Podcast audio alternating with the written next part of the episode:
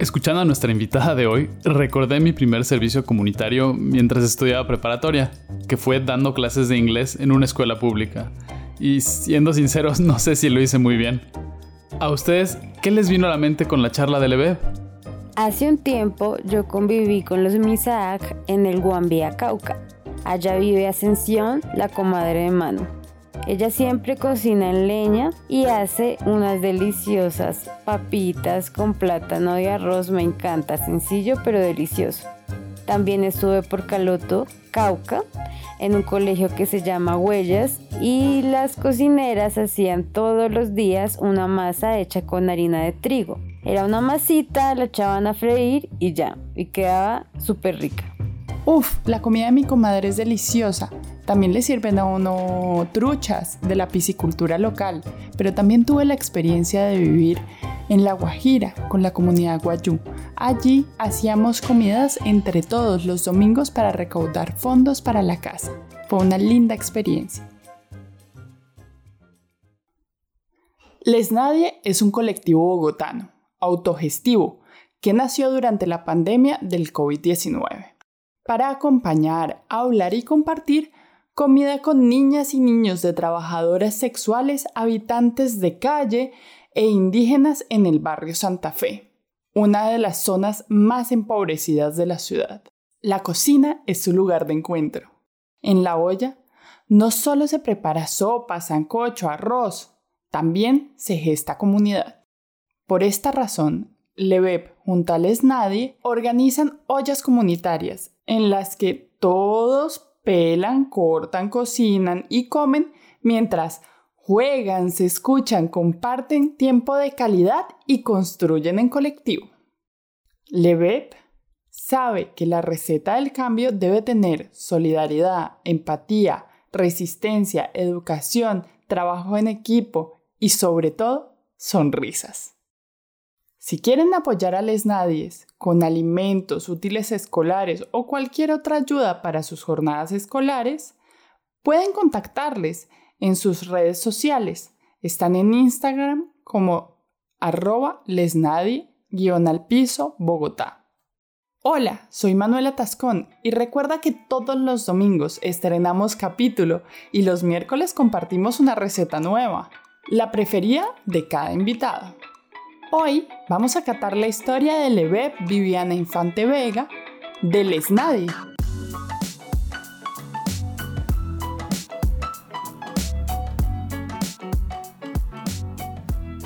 Leveb, a mí me encantaría saber eh, cómo llegas a la olla comunitaria, cómo llegas a este proceso con los nadies que es maravilloso. Más que las ollas comunitarias, al trabajo popular y comunitario en el barrio Santa Fe, eh, ha sido pues, pues lo veo desde, como desde tres lugares distintos, ¿no? Entonces ha sido por un lugar como familiar, otro por el lugar pues, también profesional de licenciada que soy, y el otro por el lugar de, pues, de una pasión, ¿no? Que también es un espacio donde me siento muy apasionada.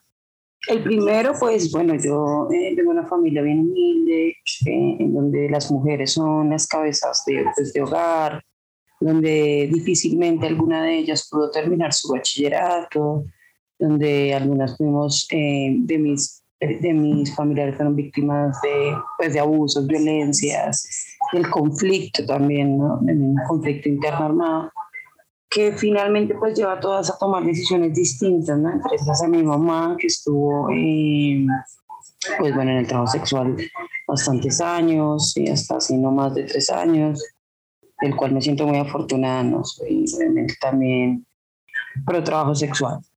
Mm, y pues por el otro lado, pues también como el tema ya más familiar de mi papá, que fue una persona pues que lastimosamente perdió su vida en el centro de Bogotá, víctima de la droga y de otras cosas que no sé, pues finalmente que hacía, estaba muy pequeña. De la calle. Sí, de la calle, de, de la noche. Así que, pues nada, yo eh, creo que mi reflexión siempre de pequeña, más de jovencita, siempre fue muy profunda. Yo siempre estuve así como profundizando mucho en mis reflexiones y, y queriéndolo saber todo también de una manera u otra. Entonces, pues creo que ahí, ahí es como, de ahí aparece esa raíz, ¿no? Claro, es como esa primera semilla que se siembra, que deja esa intriga o esa curiosidad por... Yo tenía intriga por todo, ¿no? Yo tenía intriga por todo. Desde revisarle a mi mamá, por ejemplo, el armario, encontrar cosas raras, como todas las ganas de, pues porque yo desde pequeña siempre, siempre, siempre supe qué estaba pasando. ¿sí? desde los 11, 12 años ya tenía muy claro que algo pasaba ahí distinto.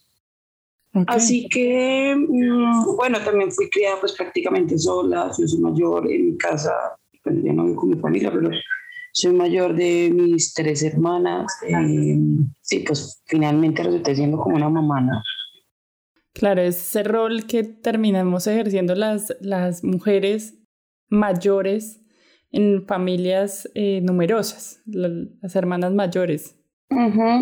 En ese sentido, bueno, pues, pues eso me, me yo, eso, pues al ser, como ser la, la hermana mayor, pues tenía que ser la responsable, estar más pendiente de...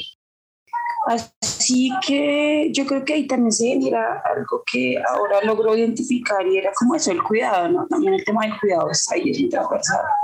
Entonces, eh, bueno, ya se me da la oportunidad con, con, yo tengo 34 años, pero se me da la oportunidad con, con, con, el, con los temas que nos relacionan en la vida y que articulamos y de repente hace cinco o seis años, porque yo pues, soy cocinera profesional y tengo como otros, otras aristas, ¿no? También que otras cosas que he hecho. Pero de repente yo hace como cinco o seis años digo, no, parce, yo no me siento tan bien haciendo este trabajo, pues tan, eh, de, de, alguna otra manera, muy productivo y muy técnico, ¿cierto? Sobre todo cuando vamos a restaurantes de alta categoría y, y otro tipo de cosas que además de ser machistas, patriarcales, Sí, pues tampoco es una cosa de que vas a ascender de, de repente y ser tache. Cosas como Entonces, como en, en, en, todo eso y en la oportunidad también de, pues en mi vida también he querido viajar mucho, entonces he sido esa viajera que pues ha, ha logrado irse a algunos lugares, pues con las uñas, pero haciéndolo. Entonces como que se me empiezan a abrir otras, otras, otras cosas y concepciones en mi cabeza y me hacía muchísimo eco el tema pues, del trabajo sexual. Entonces yo empiezo a seguir, a hacer cosas y ahí hago contacto con Georgina Orellana en, en Buenos Aires y ahí pum, digo voy a estudiar y consigo mi entrada a la Universidad Pedagógica Nacional, una licenciatura que se llama Educación Comunitaria con énfasis en Derechos Humanos y ahí siento que la vida fue otra cosa. Da la vuelta. Total. Yo quisiera preguntar un poquito, indagar un poquito, ¿en qué momento llegas tú a decidir estudiar cocina como primer paso? Porque yo igual creo que ahí, por más de que el tema de, la, de ser el chef y de los restaurantes y de esta parte técnica no es la que te va a enganchar en la vida, sí mira cómo va a volver años después para encontrarlo a una manera de calor, de apoyo, de la mano con tu licenciatura, ¿no? Sí, para allá, para allá iba, pero me encanta pues que hagamos énfasis de una vez. Sí, claro, eh, en algún momento como les digo, pues yo sentía como eso, como bueno, la, cocina, finalmente eso es un espacio complejo, ¿no? Sí, y el trabajo en cocina más que la cocina. Así que después, como bien lo dices, pues claro, hay una fuerte relación, articulación, temas de la cocina, del fogón, de todo esto que se teje alrededor de cocinar, ¿sí? Pero que además pues tiene unas técnicas, pero que además se une con la pedagogía, con la comunicación, con otro tipo de, herramientas. Perdón que te interrumpa, dices una cosa muy bonita porque me recuerdas, alguna vez eh, estaba hablando con un antropólogo y él decía, mire, de los libros que yo he leído, el que más me ha impactado es uno que habla sobre el desarrollo del lenguaje. Y este em, arqueólogo, antropólogo, hablaba de que el desarrollo del lenguaje tenía que haberse dado en el momento en que se empiezan a cocinar los alimentos. ¿Por qué? Porque si yo no le aviso al otro que tiene que sacar eso, esa vaina se va a quemar y queda horrible. Pero si yo veo que alguien lo dejó muy poquito, eso puede que tampoco esté tan bien. Entonces, como hay un margen muy pequeño eh, para levantar aquella pieza de carne de, de la hoguera, los obliga a comunicarse más allá de seguir la rutina, por ejemplo, del cazador o la rutina del recolector. Empieza a ser un, momento en el que hay que hablar. Incluso en ese momento creo que todavía no hay recolección como tal, pero se vuelve indispensable la comunicación para levantar del fuego en el momento preciso el alimento. Entonces es lindo lo que tú dices porque me recordó esta historia. Y sí, tienes toda la razón. Creo que, bueno, ahí es cuando pienso que cada cosa que uno aprende sí, en la vida y demás, pues siempre volverá a una relación, ¿cierto? Más si es algo que pues queremos volver a traer a nuestras vidas. Así que, bueno, les decía, esto eh, pues fluye después de que entro a la Universidad Pedagógica Nacional. Aquí entro y pues empiezo de una a trabajar con comunidades pues vulneradas eh, en, distintas, en distintos espacios. Pero tengo que decir que sí, que, ¿saben? Eh, pensándolo muy bien, siempre todo estuvo alrededor de, de las ollas comunitarias y demás, ¿no? desde la misma universidad, desde pues, los barrios populares a los que siempre estábamos visitando, ¿no? Como que habían cosas que, nos, que siempre nos juntaban y ¿qué era lo que siempre nos juntaba? Pues era la comida. Claro, es un malo o una maravilla necesaria, ¿no?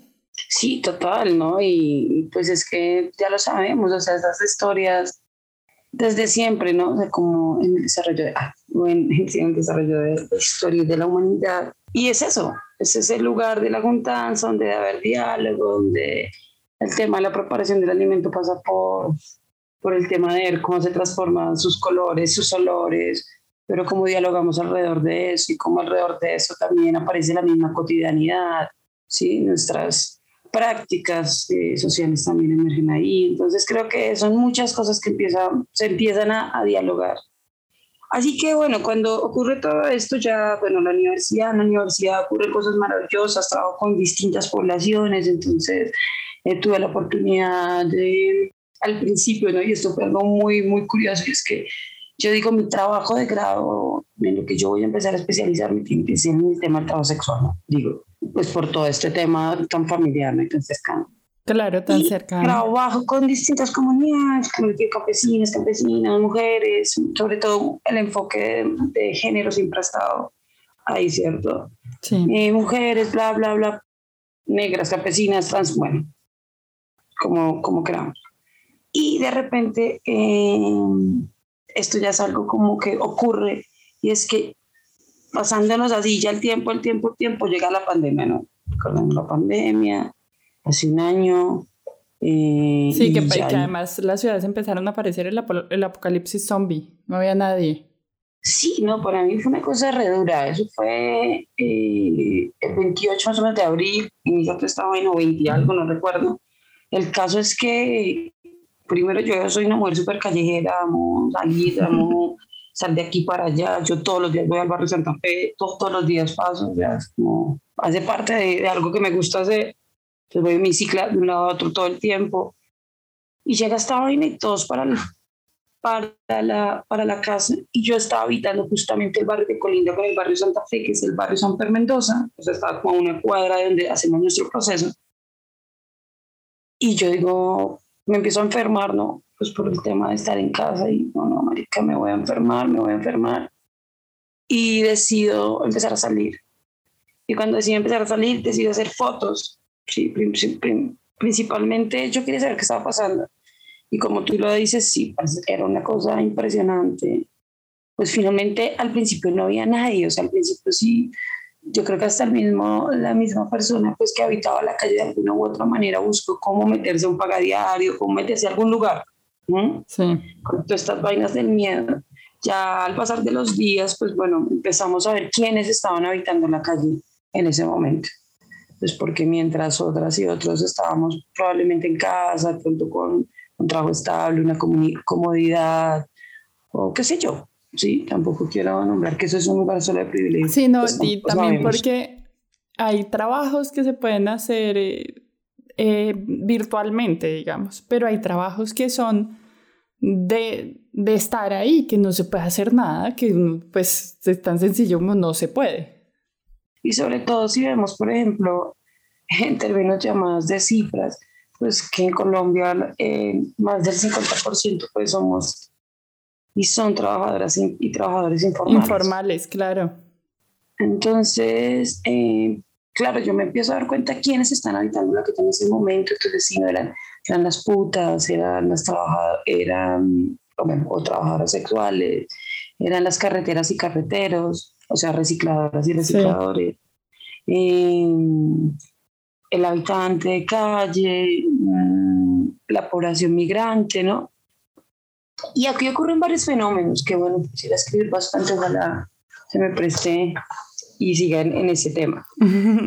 Pero aquí ocurren varias cosas y entonces, entre esas, pues claro, es como ver quiénes estaban y la otra es qué estaba pasando con estas personas, ¿no? Entonces, qué estaba pasando era que, pues la gente empezó a, como, a cocinar en comunidades nuevamente, ¿no? Algo que se había de alguna u otra manera perdido, porque siento que en el mismo afán, en el mismo, pues todo está, eh, esto este enfoque capitalista y demás que, pues, que está inmerso, ¿no? Nuestras prácticas. Sí, eso te iba a decir también, porque si yo me gané esta papa es para mí, ¿no? Ese es como...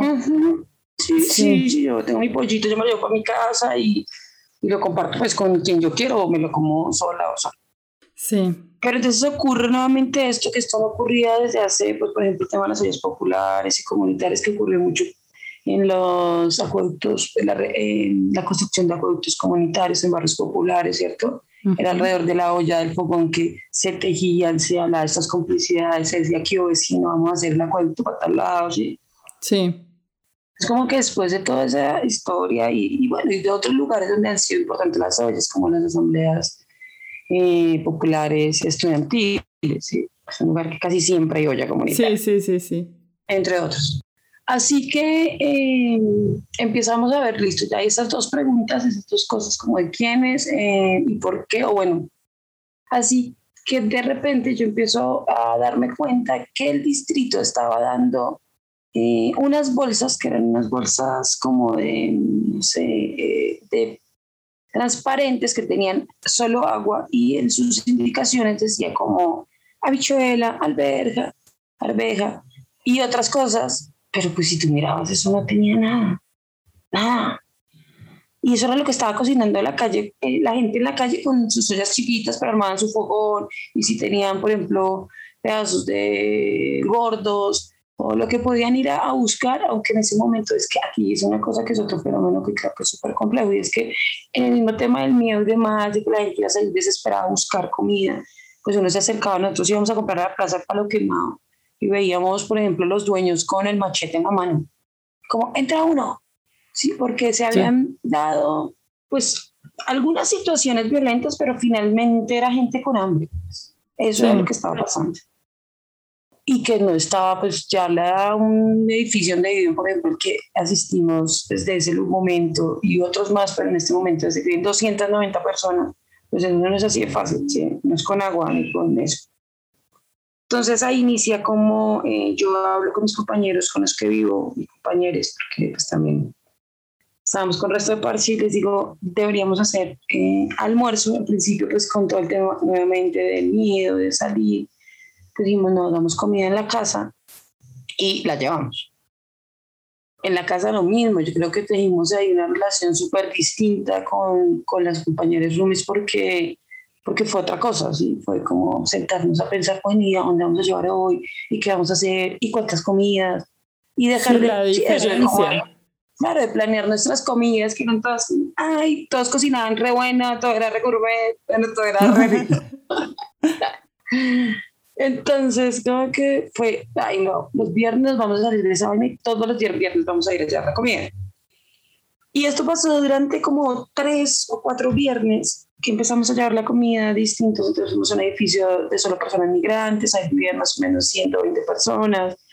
Eh, recordemos que los edificios del barrio Santa Fe en su mayoría son edificios tomados, son edificios de nadie, donde no están regulados Claro, pero además tienen un complejo y es que son edificios patrimonio muchos, entonces eh, tienen un problema ahí en un, eh, como en un vacío normativo muy complicado, que ha generado además un aborde social diferente. Tienes toda la razón. Y, y, algo que es muy importante en eso que dices, nombres ya como un término más, mm, no sé, de lo que pasa diariamente y cotidiano, es que a mí me gusta siempre hablar desde lo cotidiano y lo situado y es, parce, ellos no pagan muchas veces los servicios. Ayer fui a uno donde me contaba, yo le dije, ay, vecina, está haciendo, uy, sí, profe, hace resto. Y eso. Me dice, no, porque pues debemos 9 millones, o sea, la casa de 9 millones, debe no sé cuánto de esto. Entonces son casas que finalmente nunca, las, nunca pagaron sus servicios. Claro. Y pues no cuentan con, con nada como para cocinar, por ejemplo. Entonces, eh, bueno, ya los viernes, los viernes, eh, ahí empezamos a hacer contacto con la gente.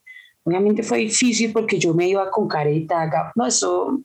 Pues es que todos andábamos en la psicosis de que si el bicho lo miraba a uno se le pegaba, o sea, por los ojos, por donde fuera, o sea, en serio, lo que fuera, una cosa muy impresionante.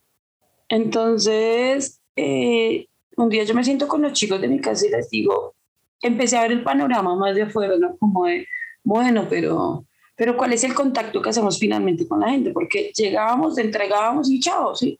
Y vimos, yo lo vi, lo puedo decir, que mucha gente llegó a llevar comida o a llevar cualquier cosa y te lo juro, lo dejaban botado en el piso y arrancaban. O sea, era una cosa como, ay, voy a ser muy buena gente, voy a ayudar porque siento que están muy mal, la gente empobrecida.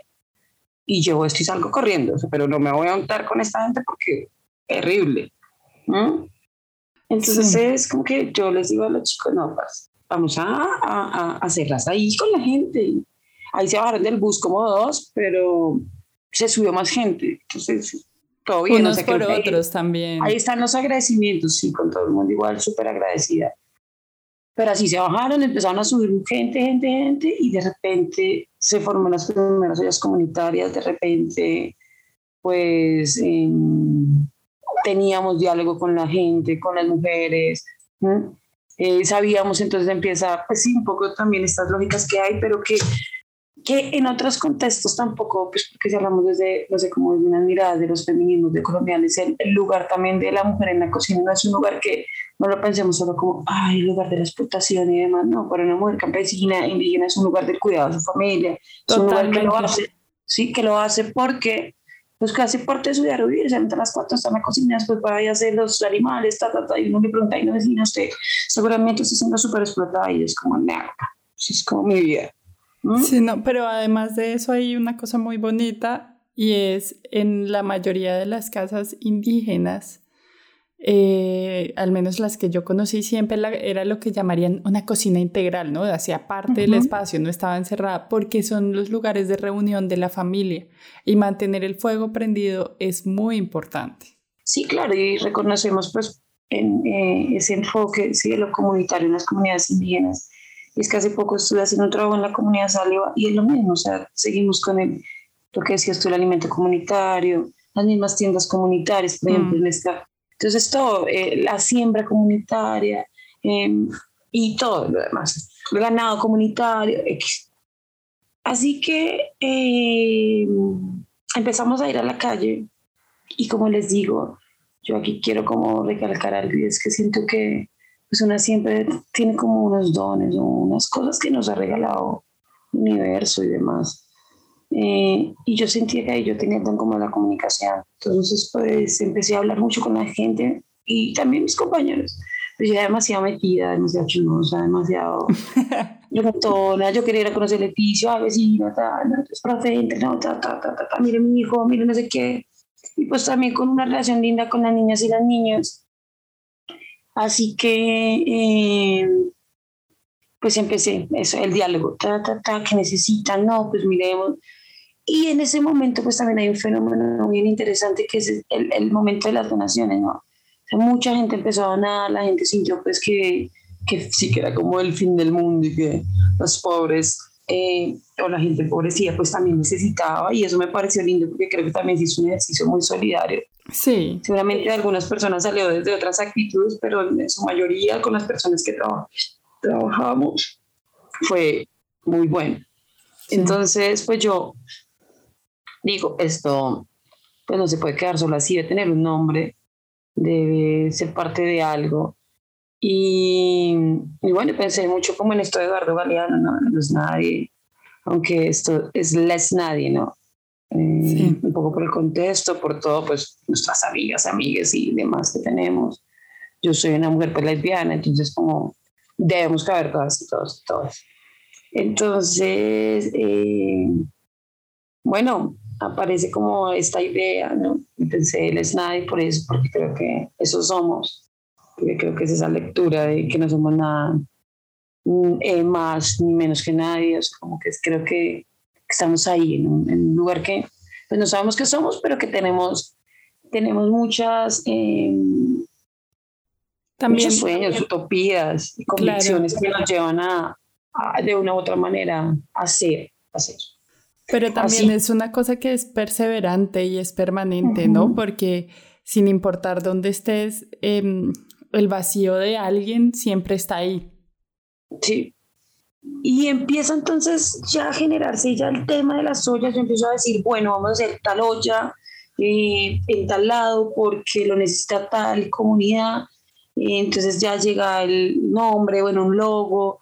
Pues también aquí viene el tema de la credibilidad. Entonces, pues como ya había hecho un proceso anterior con distintas pues, organizaciones, ya venía trabajando en el barrio Santa Fe tiempo atrás, ¿no? En el tema del trabajo sexual, que por ahí me lo corté, pues estuve también diplomado, estuvimos en temas de memoria, estuvimos con la red comunitaria trans, con, y con líderes y lideresas eh, del trabajo sexual, ¿no?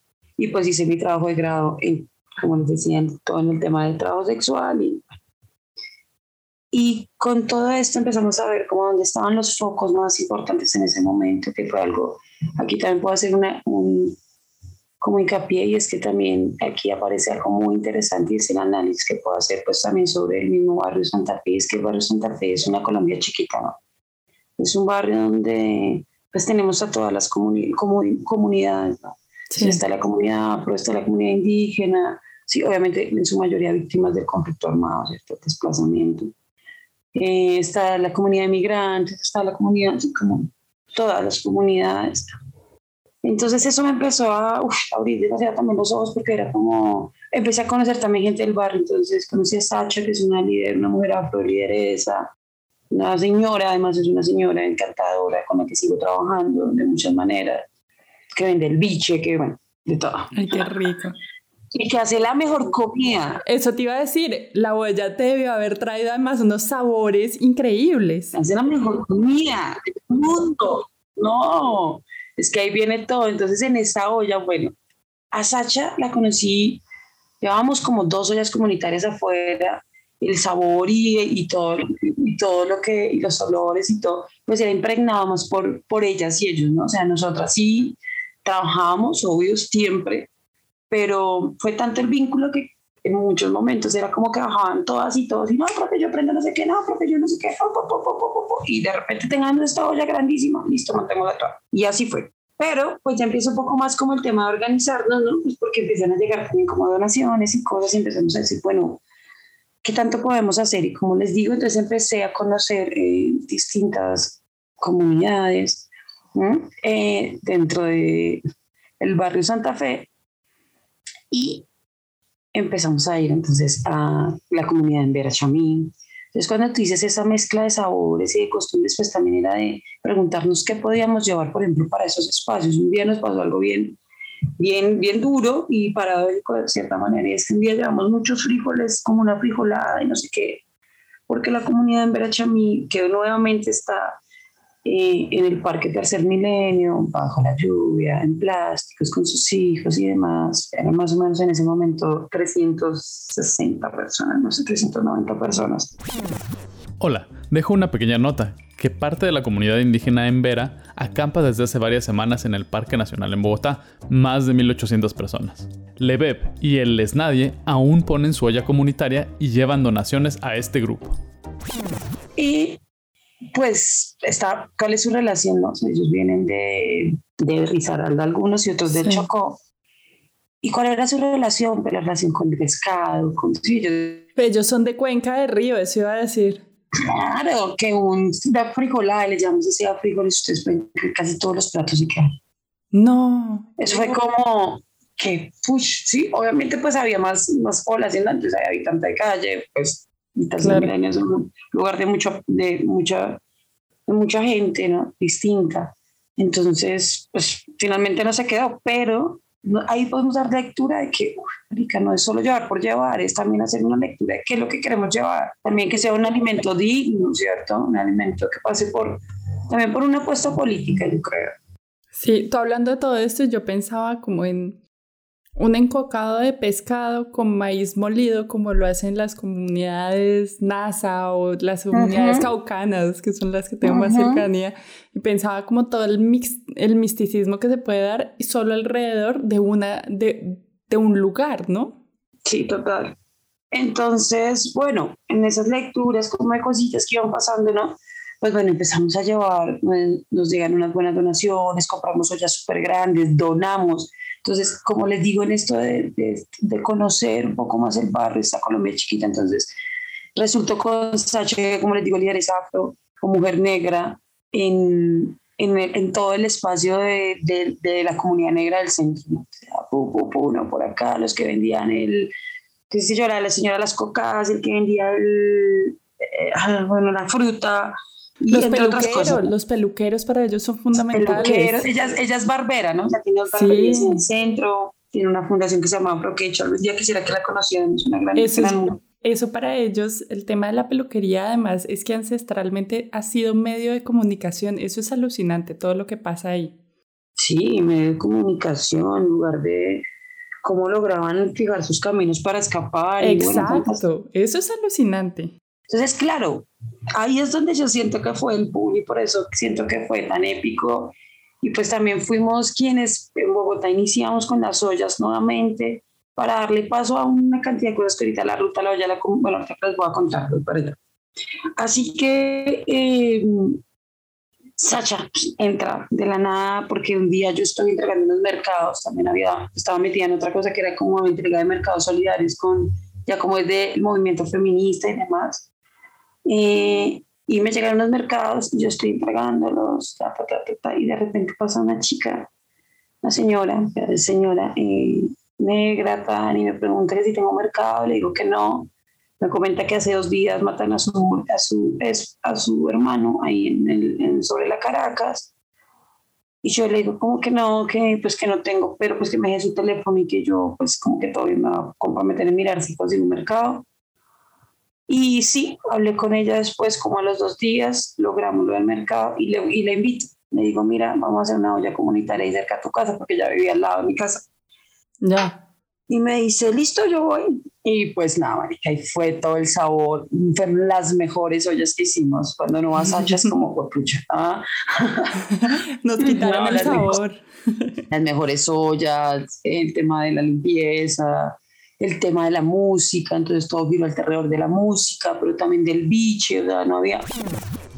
Y una nota más, el biche es un alcohol a base de caña verde, caña sin madurar, una bebida artesanal típica del Pacífico colombiano que ha servido en la comunidad igualmente como remedio para varias cosas una sola olla comunitaria donde desachar, pues porque es un tema también ancestral, ¿no? no estuviera tomándose su biche, claro. no, no se estuviera contando sus historias, entonces ahí aparece eso que yo creo que es lo que, lo que se hace permanentemente alrededor del fogor, alrededor de las ciudades comunitarias, y es conocernos y reflexionar sobre nuestras vidas y es conocer nuestras experiencias. Entonces ahí yo ya empiezo a conocer a Sachi, entonces, no, que, que también tiene una fundación, que también hacía ollas, hace resto, que em, conocía a un resto de gente en el centro, entonces empezamos a ir a otro lugar, ahí empezamos a donar cosas, entonces ahí dejamos ollas, al otro lugar llevamos lo que cada comunidad empezó a necesitar, la verdad, pues con este lugar de la credibilidad, pues fue muy, muy interesante. Además, que también tengo que nombrar que empezó,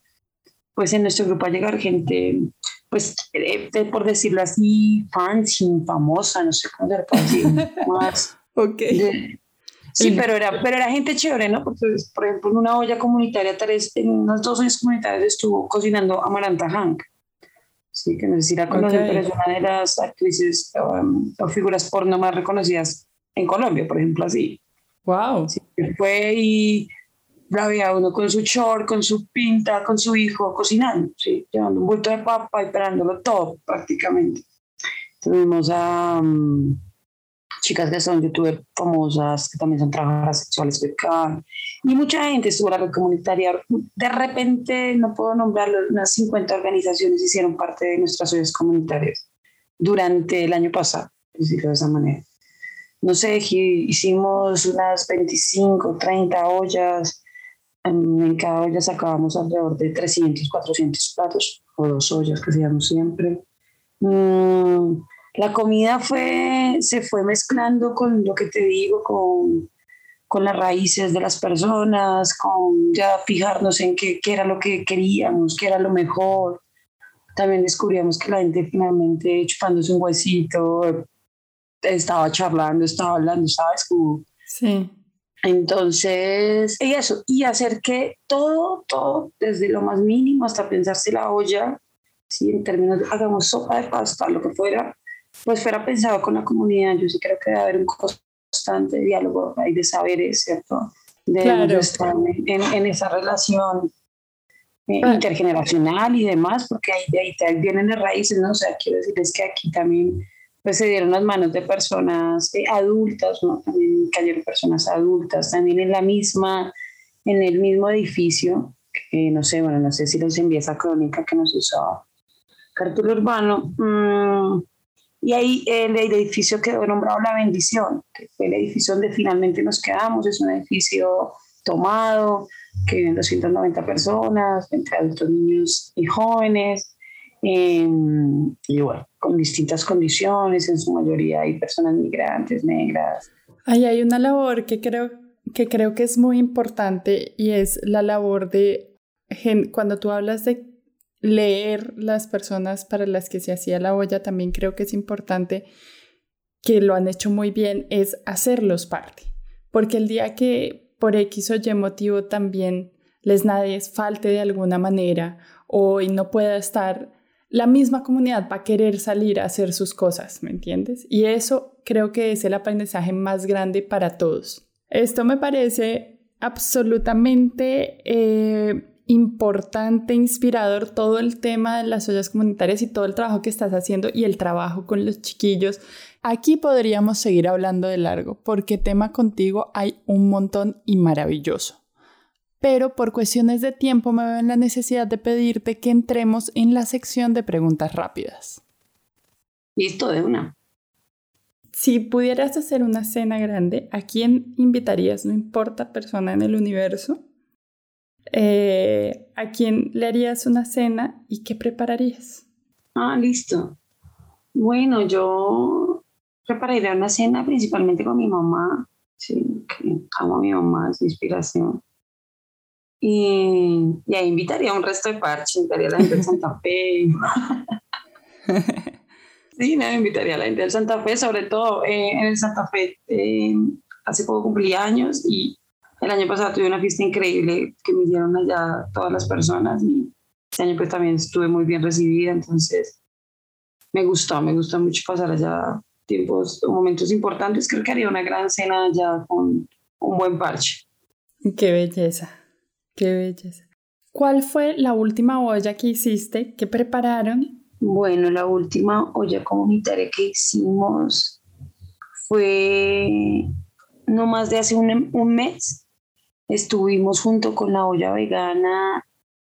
ah, no, mentira, estuvimos junto con la cucharona errante en la asamblea distrital en Bosa, con la Minga y preparamos un sancocho. Eso sería un sancocho con toda. Tuvimos una complicación tuvimos una situación bien difícil que aún tenemos varias lecturas, pero de repente se explotó una olla y tuvimos personas quemadas y cosas bien, bien, bien duras porque estábamos cocinando con todas las mujeres de la guardia. Sí. Mm, pero bueno, gracias al universo no pasó nada, nada tan, más que unas quemadas, algunas fuertes, pero, pero bien. Qué susto. Si fueras una fruta, ¿qué fruta serías? Papaya. Serías una papaya. Sí. ¿Cuál es tu mecato favorito? Uy, mi mecato favorito, me gusta la empanada. Uy, qué rico, me apunto a esa. me, me encantan las empanadas. Sí. ¿Qué ingrediente no puede faltar cuando vas a hacer la olla. O sea, que tú digas, no, sin eso sí. El ajo. el ajo, para el sabor. Sí, nada, la cebolla. Muy bien. Pues nada, Lebel, muchas gracias. Es un gusto para nosotros tenerte aquí. Es un gusto eh, que nos acompañes. Eh, y siempre estaremos, cuando necesites, aquí catando historias a la orden.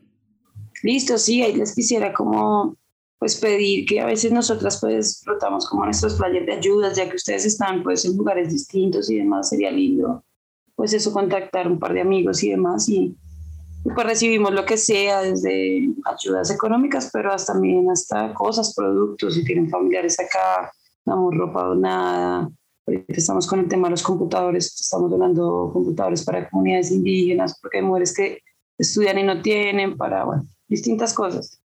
Entonces, nada, pues cualquier cosa que sepan y demás, comuníquese conmigo y, y pues seguro que pasen la voz. Así es. No se les olvide que pueden encontrar a Les Nadie en Instagram como arroba nadie-bogotá. Y para aquellos que estén fuera de Colombia, manténganse al tanto de nuestras propias redes de Catando Historias, donde esta semana les compartiremos otras vías para poder ayudar.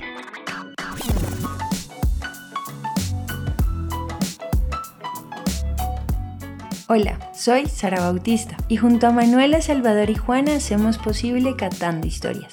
Puedes encontrar las recetas de nuestros invitados en la página web www.catandohistorias.com. Si quieres compartir con nosotros algunos tips de cocina, recetas o recuerdos que llegaron a ti escuchando este episodio, puedes escribirnos en nuestras redes sociales arroba catandohistorias.podcast en Facebook y en Instagram. Si te gustó el capítulo, compártelo, recomiéndanos y síguenos escuchando. Las ilustraciones de Catando Historias están hechas por Juana Nieto. Pueden encontrarlas en Behance como Juana Nieto y en Instagram como guion al piso, mielina guion al piso. Catando Historias es grabado en de la S a la T.